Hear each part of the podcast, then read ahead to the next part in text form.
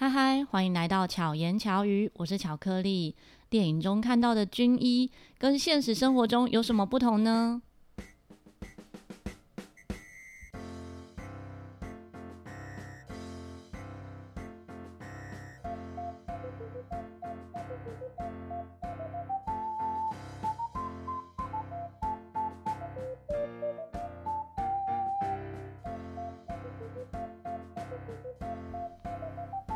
生活中呢，每个人都一定看过医生，因为我们从出生就是从医院出现的，大部分啊，因为现在有一种有不同的生产方式，所以不一定从医院出现。可是从小到大呢，我们都一定去过医院看过医生。那医生呢，有亲切的，有不同的科别，所以现在要介绍的这一位呢，要跟我们分享的医师生活又有一点不同。让我们欢迎洪汉林洪汉林医师。大家好，我是来自三军总医院的林洪汉。那目前是嗯内科部住院医师第三年。嗯哼。那这一年比较常嗯训练的地方会在加护病房。哦，所以你最近都在加护病房？哎，对，或者是说像疫情期间。那常常会待在那个专责的加护病房或专责病房照顾确诊的病人。在早期的，就是前几波的那时候的疫情，确诊者其实是比较难照顾的，嗯，应该说比较危险吧？会不会？对，那时候其实大家的防护都是会穿兔宝宝装，俗称全身的那一种。对对对，但是到现在的话，我们就。只是单纯穿个单层的衣服这样子，嗯，现在没有那么严重了。对，而且也像大家说的，呃，新冠已经流感化了这样子。对，对 在医院里面，在军医，因为你在三总嘛，跟在一般医院，它的训练会不一样吗？诶、欸，我算是倒数第三届七年制的医学生的训练呐。嗯哼，现在都是六年制的医学生。嗯。那国防医学院跟其他医学院都是一样的医学教育，嗯、那只是跟其他医学院不一样的地方，就是有军人教育的方面。嗯、那像我们入学之前会经过两个月的那个入训，就入训是怎么样的入训？入训就是像大家体能吗？体能啊，打靶啊，还有粗操，嗯、刺枪术啊。或者是就有点像当兵，对，就是当兵的那个训练这样子。嗯，那只是我们是成为军官的训练，嗯，所以会在比当兵的那个训练更严格。你是在什么时候开始算是从事军职？应该是说，呃、欸，起源是那时候高中的时候，那时候是就读。国立台中一中了，现在叫私立台中一中。嗯，那时候其实也没有想说要做什么。嗯啊，其实我们学习上一路以来就是一直读书，一直读书。大家应该很会念书，对不对？没有没有，也也不知道要做什么。那因缘际会下，就是有听到教官说，哎、欸，有来自就是国防医学院的学长要来，就是返校宣传这样子，那就有去聆听。才比较有一个明确的目标了，嗯因为就觉得哎，哎、欸欸，不知道要当什么，但是就觉得帮助人还不错，嗯，对，对对，大概就是这一点点小小的出发性。所以你的兴趣是后来的学习才培养起来的，算是这样吗？欸、还是说这不算是兴趣，是切割开来？哎、欸，应该说会觉得自己符合军人的期待跟要求，是因为从小。就有在，就有从国小就加入游泳校队，嗯哼，那所以那时候就，嗯、呃，有被训练训练过啊，对，有被，呃，算调教过啊，嗯、那也是，嗯、呃，训练出一股，嗯、呃，毅力，毅力啊，对啊，觉得游泳真的是要坚持下去的那种感觉，平常比赛的项目也都是那个比较长长远的，所以就觉得，哎、欸。哎、欸，可能这样子的磨练很适合，就是，很适合你自己。对对对对，应该说你很喜欢从事磨练心智的事情。不敢说，但是只能说自己，嗯、欸，经过游泳的淬炼之后，觉得自己比较熬得过来。嗯嗯嗯。你游泳当时一天要游多远？要可能都破万哦。哇塞，好厉害、哦！所以可能都大概从下午四点国小放学，嗯，就游游到七点，都一直泡在水里。对，就泡在水里。这样子你你不会觉得皮肤变差吗？你皮肤蛮好的哎。没有，其实。可是你真的皮肤蛮好的。我后来没有游泳，就是觉得我不游泳之后，嗯、我的发质和肤质都变好了。真的、哦。不游了之后，嗯、所以说不定你不游泳，皮肤会更好。哦，有有可能因为有那个。你有特别用什么除绿的沐浴乳之类的吗？没有，没有，没有。那那你不会觉得每次游完身上都有绿味？啊、呃，就。还好习惯了吧，对啊，有可能，嗯，我是或或者是是不是不同的空间，嗯，像我们在的游泳池，那时候我去的那个游泳池，因为它是室内嘛，嗯，所以绿味就很重。然后也有听说不同运动中心它的绿加的比例不一样，嗯，可以这样，而且还要看看那个室内场通风好不好，嗯，对，有些地方真的不太通风，对，有的进去一下下我就觉得不舒服了。嗯，嗯，所以等于从小国小的时候你就发现这个特质，还是你长大之后回想才觉得你有这样的特质？因为其实，在高中的时候，同学就会跟我说：“哎、欸，你怎么那么像军人？”因为 就是因为你很喜欢很规律的生活，就是比较坐姿端正，呃、会可能从小因为家里妈妈也会带我们读那个四书五经这样，嗯、所以。可能就是儒家的一些思想就，就就比较有有那个有落实在生活中，对对，比较有落实在生活，嗯、所以会觉得，哎、欸，像军人的一些武德啊，嗯、或者是军人的一些体魄，对我来说好像是理所当然的，就是已经习以为常，嗯，对啊，也不会觉得哎、欸、很有距离感这样子，嗯，嗯真的，我觉得。因为我跟洪汉认识，其实从他开始跟我学陶笛，就是洪汉是我的陶笛学生。嗯、但是非常令人敬佩的是，当时你一开始上课其实是还是学生嘛？那时候你还在念，那时候其实对不对？是准备要当医生？没有，那时候已经是当医生，已经第三年了。哎、哦，那时候已经当第三年吗？对，因为我们是七年制毕业之后，跟一般。医学系不一样的是，我们要下部队，要到基层的部队去两年。嗯，那两年之后，呃，再回来当那个毕业后的住院医师第一年。嗯，那其他医学院就是毕业后马上下一年，那个就是那一年就是 PGY。那我们是七年之后会多两年，所以会比同届再晚两年。哦，所以我以可能那时候你讲的是说你还在。念书吗？还是什么？我就以为、欸、已经是住院医师，是住院医师。但我那时候可能，可能你看起来太年轻了，就自己觉得啊，你应该是 还是学生。是，所以当时呢，其实学校呃医院啊，医院的工作就已经非常忙碌。嗯，但红汉都可以每周固定上课，就排除万难的来上课。那时候还是实体课，对，对对。后来两年前变成视讯课之后，一直到现在，你都还是持续上课。嗯。可是疫情其实非常的忙碌，嗯、但是你都能排出时间来练习和学习，嗯、我觉得这真的非常了不起。嗯，对啊，就是对于自己热爱的事情，就是会排除万难挤出来，挤出时间，嗯、对啊，就像老师平常教我们的，就是基本功，就即使真的没有时间，哎，基本功练一练，也是能够熟能生巧。嗯嗯，对啊。对，这可能跟你的个性也有关系，然后再加上说军中的训练。嗯，应该是说，因为以前有学习，有除了读书以外，学习游泳了，嗯、所以知道学习一样新的技能的时候，前面的铺陈还有打基础是很重要的，就要花很多时间不断的练习。对，在自己也很喜欢学习语言。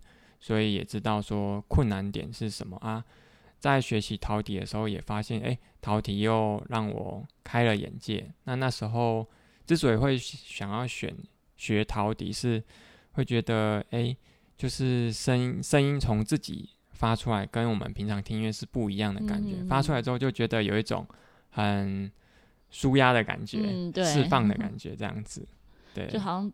其实就像另外一个语言，对对对对，而且会把你的心境情绪是表达出来的。对对，不一定要讲很多话，就透过乐器就可以把平常临床工作压力就释放这样子。嗯，所以才选选择陶笛这样子，而且陶笛跟一般的笛子甚至中国笛声音来说，我觉得。比较不会太大声吵到邻居，嗯，特质也不同，对对，就比较温暖，对，比较柔和温暖，嗯，对。啊，那再回到在军中的部分，我们刚刚一开始说到军医跟一般医师有什么不一样？像刚才你提到说军医的话要再多两年，嗯嗯，这两年算是回馈吗？还是说一样是有薪水？诶、欸，也是有薪水的，就是到基层的部队，像我那两年是到。嗯，陆军航空第六栋两旅啊，嗯、就是有飞鹰黑鹰直升机的单位。嗯、那在那那个新设的单位的话，是当航空医官。就是会跟黑鹰直升机的驾驶一起同乘飞上天空。那哦，是要跟他们一起上空的。对对对对对，那所以会体验他们飞行的。感觉的，就是感觉飞行就对了。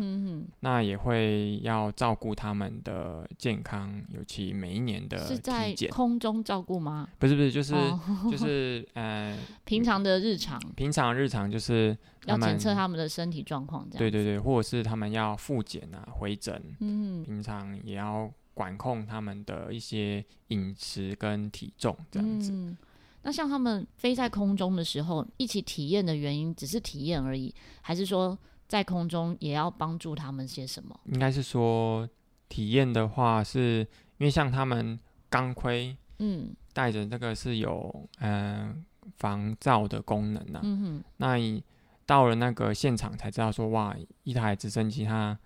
诶，运转的时候噪音其实是非常大，对对对，都破百的分贝这样子。嗯、其实那样的噪音的环境下，也会很容易造成那个职业伤害，哦、像尤其听力受损的部分。对，所以他们上飞机都一定会戴耳塞，也会到我们医务所领取耳塞，这样子。嗯哼，等于是更了解、贴近他们的生活。对对对，这样更了解他们，才知道说他们需要的是什么，嗯哼，那才可以适切的帮助这样。嗯、那另外，在一些演训任务的时候，也会陪着他们到训练的场地那边去。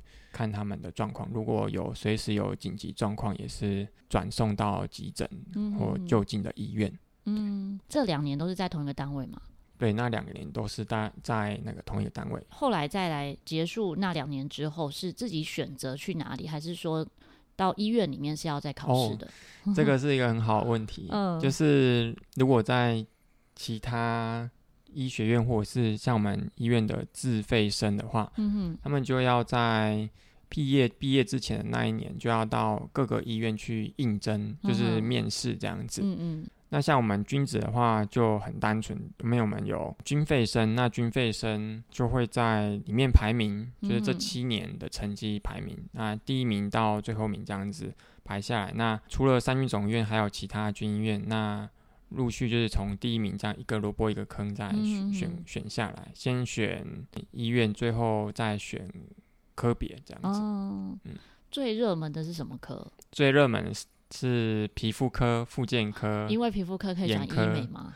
科是这原因吗？嗯、应该说相相较来说比较单纯，比较没有。照顾病人上的太复杂的事，对，太不会太复，但是皮肤科其实也是蛮专门的。嗯，因为如果有烧烫伤的话，烧烫伤就比较会偏向是整形外科。哦，了解。那皮肤科的话，可能还要再着重在一些皮肤病理，他们因为他们会有一些比较相似、不这么典型的一些病灶，可能他们就要有皮肤的一些切片。嗯哼哼，那你自己最当初最喜欢的就是现在选的吗？还是说有其他的？应该说自己当然成绩没有到皮肤科那么好，第一名这样子，但是觉得自己对于内科方面觉得照顾病人上想要接受这个挑战啊。因为当时候其实在实习的过程当中，抓出诶要怎么照顾一个病人，而而且有时候会遇到一些紧急救的时候，嗯。才发现自己。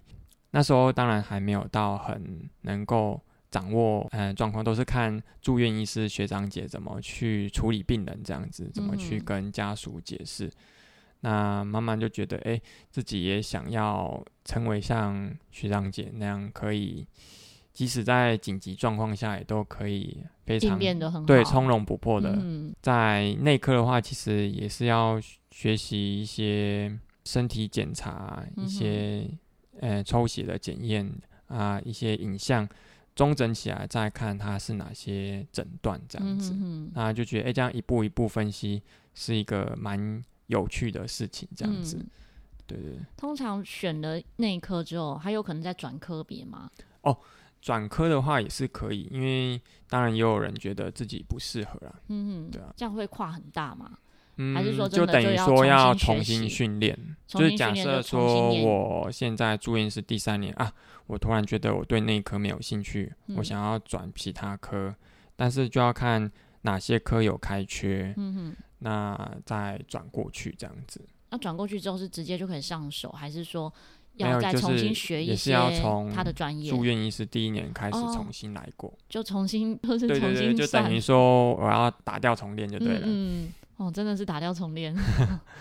那住院医师第一年、第二年、第三年，怎么第几年这个是有什么差别吗？嗯，比如说到了第几年可以怎么样？有这样吗？应该是说，就好像我学陶笛的第一年跟现在第三年，呃、当然就是经验上熟练度，所以它就是一个累积这样。对对对，就是一个累积。嗯、第一年的呃住院师，我们就主主要都是在病房，嗯哼，呃，rotate 就是。哎，会每个月换科，嗯哼，照顾病房的病人跟主治医师查房，就会在不同科接触不同科，对对，就会一直每个月换科换科。啊，其实第一年就有点像到各科去适应实习的感觉。哎，已已经不是实习了，就是已经是实、嗯、实际作战了。嗯、对啊，就是主治医师来查房，就是要跟主治报告病人的状况，那自己处理的怎么样？那后续有对病人有什么计划，嗯哼，或者是有什么需要组织在指导的地方，这样子。嗯、等到我们住院师第二年，在三种的训练就是会进到加护病房，嗯哼，但不会每个月啊，就是可能啊轮流的，对对，可能一个月加护病房，一个月病房这样子。第三年就是更更熟练了这样子，嗯，对对。目前接触到的病房啊，或者是科别这一些。你觉得自己最印象深刻的是哪一个部分？嗯，应该是说随着科技医疗的进步啊，嗯、那我觉得病情的解释一直是我们内科医师训练的一环。嗯、那我觉得比较印象深刻就是每一次要解释一些末期的病人或者是一些状况没有那么乐观，对，状况没有那么乐观的病人，那。需要跟家属可能传达的传达说，哎、欸，有没有需要一些急救？嗯，这些到底是比较放弃急救这样子？嗯嗯嗯，那其实有时候在我们医疗团队眼里看来，就觉得啊，这个其实百分之九十九点九应该是没有希望，嗯、只是拖时间，嗯嗯，只是撑在那边。但是有时候看到。家属还是不放弃，或者是病人一直躺在那边，都会想说啊，如果我是他，我应该很辛苦这样子。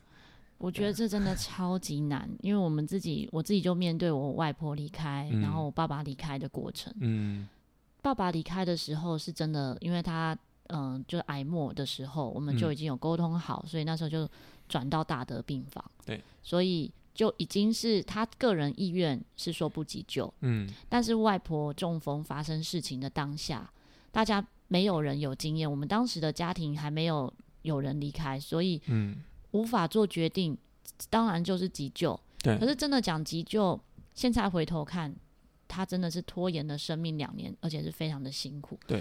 可是也很感谢。那两年的陪伴，就是那两年他还躺在病床下，嗯、然后至少我们还可以看得见他，然后常常去跟他说说话。嗯，所以有一部分是陪伴家人，对，对，对，不一定是我们陪他，而是他陪我们这种感觉。然后刚刚讲到说急救这件事啊，嗯，我非常有感受的一点是，我有一个朋友，嗯，嗯，算是 FB 的朋友啦，因为现实生活中的接触很少。嗯、那他之前有一次生病之后就做气切，嗯，那做气切之后，其实气切就已经是不太方便生活了，又住院很长，然后又遇到要生命的急救，嗯，当时的医生就真的也是跟家人讲说，他的生命力已经非常微弱了，其实是可以不要急救的。嗯但是他曾经跟家人讲过，说要急救，他不要放弃，嗯，救救救回来，嗯，然后气切还真的就拿掉了，哦，所以非常的厉害。嗯、他这样走过这样子一招之后，他就在 FB 上写文字，就跟大家讲分享说，嗯、如果是以前，他还会觉得不要急救，嗯，可是他自己走过这一招，觉得哦，生命实在太难说了，嗯，只能说那是奇迹，对啊，嗯，不过 也很不巧的是，他气切拿掉没有多久之后。突然感染是感冒哦，就是他那时候等于非常的弱，所以最后还是离开了。嗯，对，所以我觉得真的，嗯，有很多奇迹啦，有很多时候是会出现奇迹，可是会不会出现奇迹，没有人能保证。对对对对，嗯，这不是只有医生很难，家属也很难，啊、都很难。就有时候其实家属常问问我说：“哎，如果不要急救的话，那？”还可以撑多久呢？嗯，而且我就我就会很直白的说啊，我也不是算命师。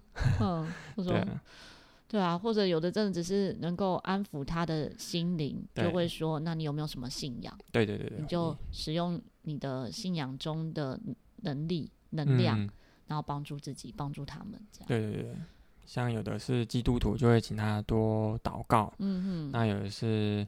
呃，像民间信仰佛、嗯、佛道教，就会请他多诵经啊，念佛号，嗯、对啊，至少心灵安定，嗯，静下来，对，这是题外话，可是这真的是每个人都会遇到的，对对对，这是对，已经是每个人会遇到的，对，每个人都，我们周遭的朋友，我们长到一个年纪之后，都会遇到这件事情，嗯，那回到军医这件事。除了你说是因为那军人生活很适合你的个性之外，嗯、你对军医有什么想象？在当时，在当时就觉得那时候还没进去的时候，高中生就觉得，哎、欸，体能嘛，体能没问题。嗯，医学院也是要念书，啊、呃，应该也还可以。只知道说，哎、欸，到了军校说要整内务，嗯，然后说 大家都知道那个叠棉被，对，叠棉被折豆干这样子，嗯、大家要打扫环境，就觉得，哎、欸，这个就是。国小、国中、高中都在做的事情，嗯，所以到了真的军军校的时候，就觉得还好，因为我们都会穿那个军军服这样子。嗯，那我们一开始比较不习惯是后面要烫三条线哦，我很会烫三条线呢。对啊，也是，就是也是那一年在一年级的时候练练出那个很会。你们高中的时候不用烫三条线吗？高中都不用。我们高高中有哎，然后我们烫三条线烫的很好，会被记，就是会被称赞，好像曾经有被记嘉奖这样。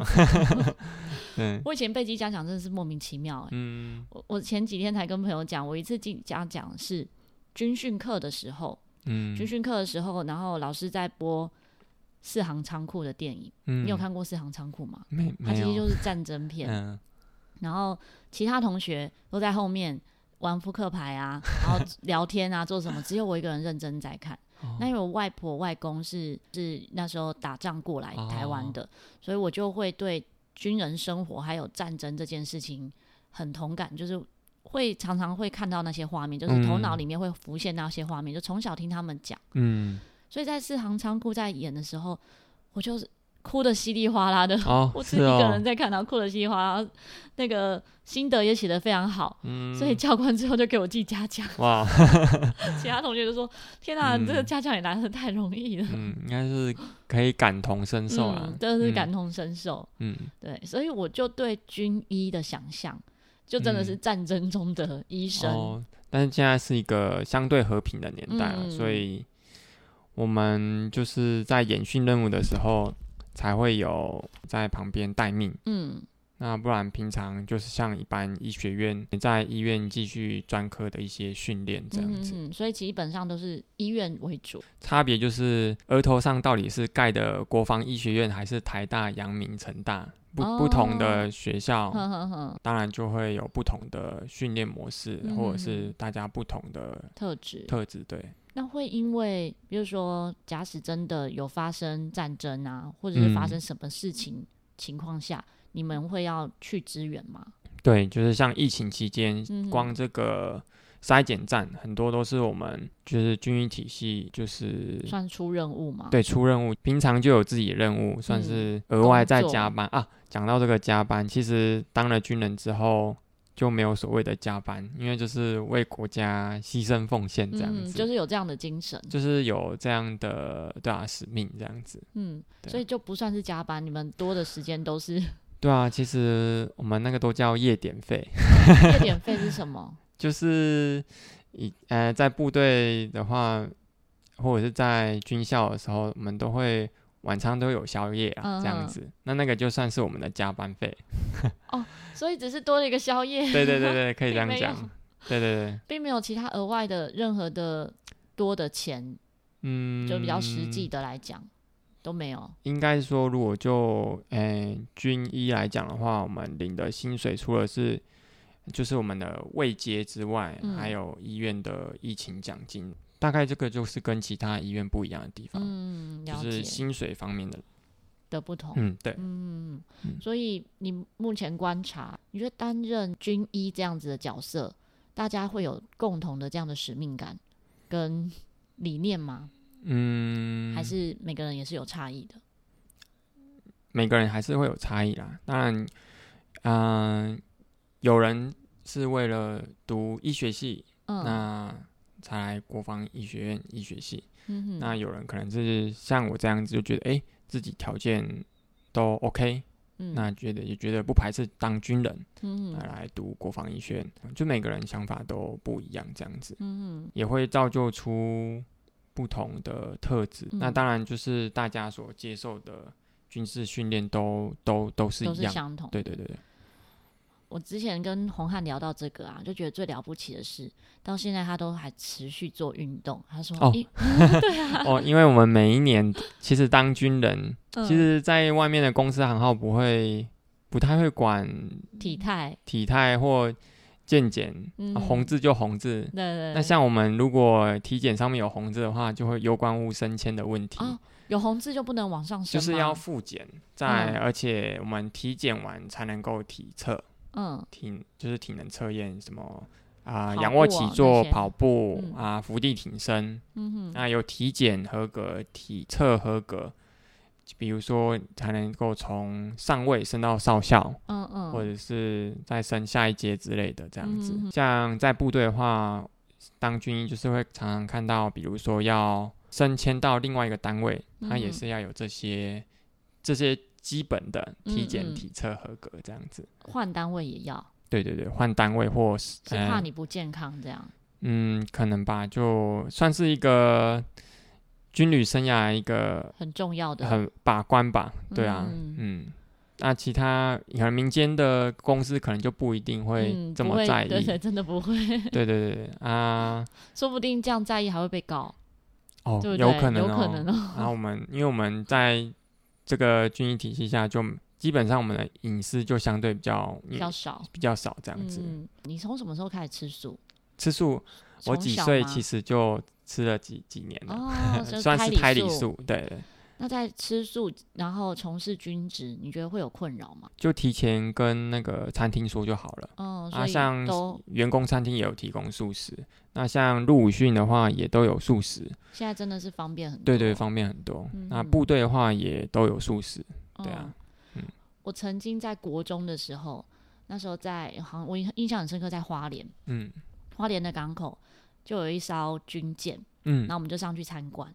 参观完之后，我就好想当军人。哦，我觉得跟小时候听外婆外公讲故事，哎、欸，其实我没有遇过外公哈。嗯、外公的时候，在我两岁就过世，应该说外婆，还有隔壁的爷爷，嗯，隔壁的爷爷是老农民，嗯，然后就会跟我们讲很多战争的故事，所以我会对军人保卫国家其实是有点向往的。嗯，而且老师也有。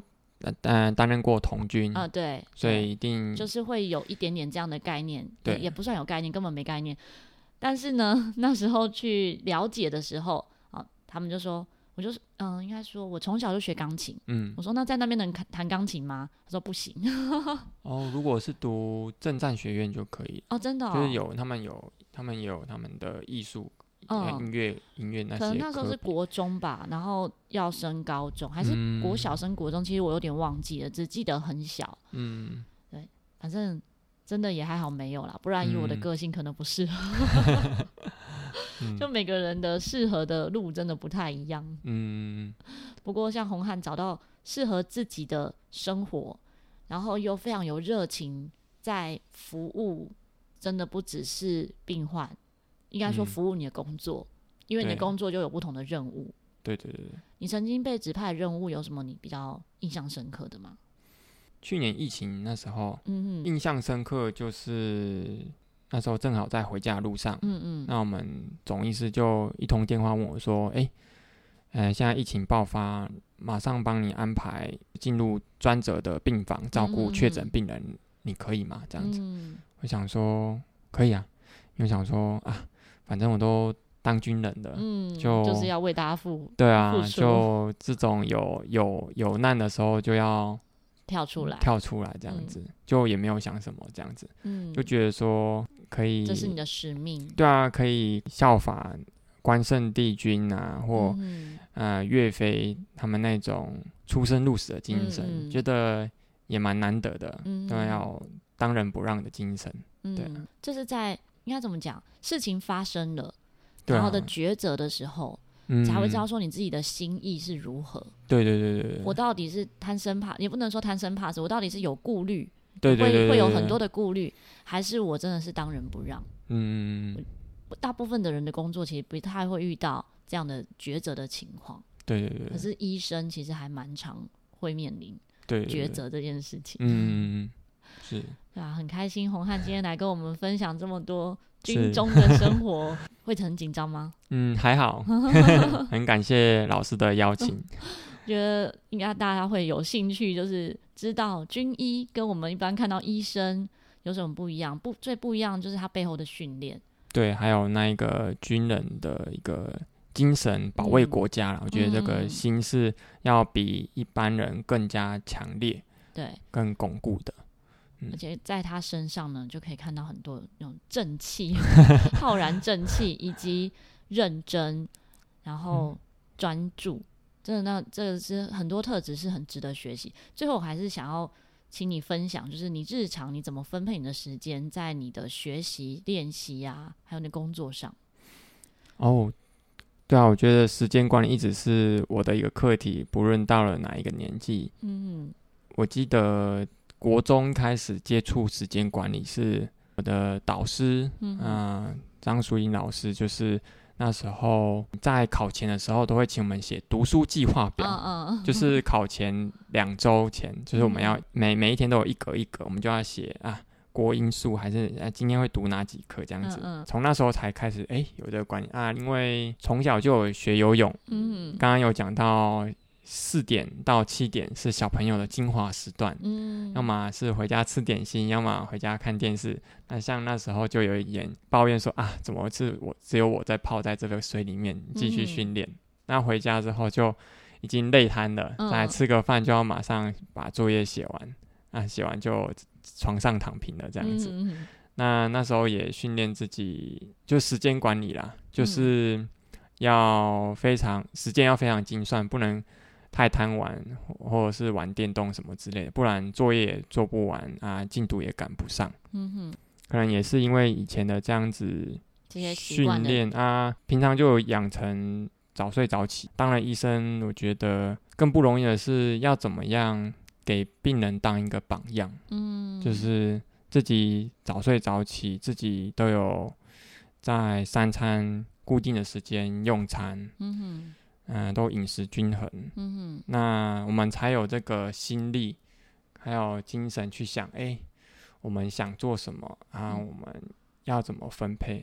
不然如果睡不饱、吃不好，其实我觉得时间管理好像是会有点遥远。嗯，如果都能够平衡的话，应该我觉得时间管理就是要把困难的事把它切细。嗯，就像老师教我们，就是一首乐曲，一一首曲子。要先把它切，呃，一个一个拆解开，拆解开，呃，成音来音节来看这样子。嗯嗯嗯，那四个音节都吹顺了，再慢慢的两行、三行、四行，最后才能一首一整首这样子。嗯嗯，所以面对困难的事情，大概就是慢慢的拆解，那我们才有一个目标，不会碰到这件事情。就先想好难，好难哦，对，就会拖延这样子。对，再要让这些想要成为好习惯的这些事情，就是让它都随处可见。嗯嗯。比如说，像我很喜欢学语言，就可能手机就会有这些语言的 APP。嗯。或者是我我很喜欢学陶笛，我可能抽屉就会摆满陶笛。嗯嗯。对对，就是要把自己。想要成为的模样，那空间就要充满那些模样。哦，当自己心闲下来的时候，看到那些事情就，就只就会提，算是另类的提醒，说：“哎、嗯欸，那要开始精进了。”这样子，嗯、就随时把这件事放在心中，对，就会去注意到它。嗯，慢慢的就是时间管理，会觉得，哎、欸，不一定真的是，嗯、欸，一定要一,一定要写时间在那，一定要写在那边，而且是应该是说，已经算是。融入融入自己生活，再成为一个心流，嗯、再知道说当下要做什么，才才能够很专注。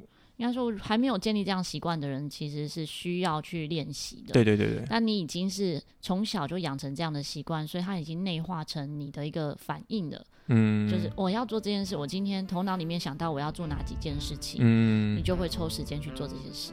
对对对，觉得最重要的是。嗯学问之道无他，求其放心而已。我们常常要把自己外放的心，比如说我们收回来，对对对，收回来才专注当下。我觉得，嗯、呃，与其给我们那么多时间，如果我们不能够当专注当下专心的话，其实也很难再管理时间。嗯嗯，我们先先反而是先管理自己的，的才能够管理这些时间。嗯，这套在每一个不同领域其实都一样。嗯。谢谢红汉，嗯、希望红汉和巧克力可以陪伴你，巧妙克服生活中的压力。嗯，有有希望让大家找到你吗？嗯，都都可以啊。你要、嗯、你有什么公开的？好像就是呃，Facebook、IG、嗯、YouTube、YouTube 就是我我我、哦、我平 平常的练习。对，好，那你就是大家就搜寻林宏翰。对，就可以找到你。对对对，就本名。好，到时候我会放在资讯栏里面，嗯、大家可以关注红汉，平常会分享他的生活。对对对。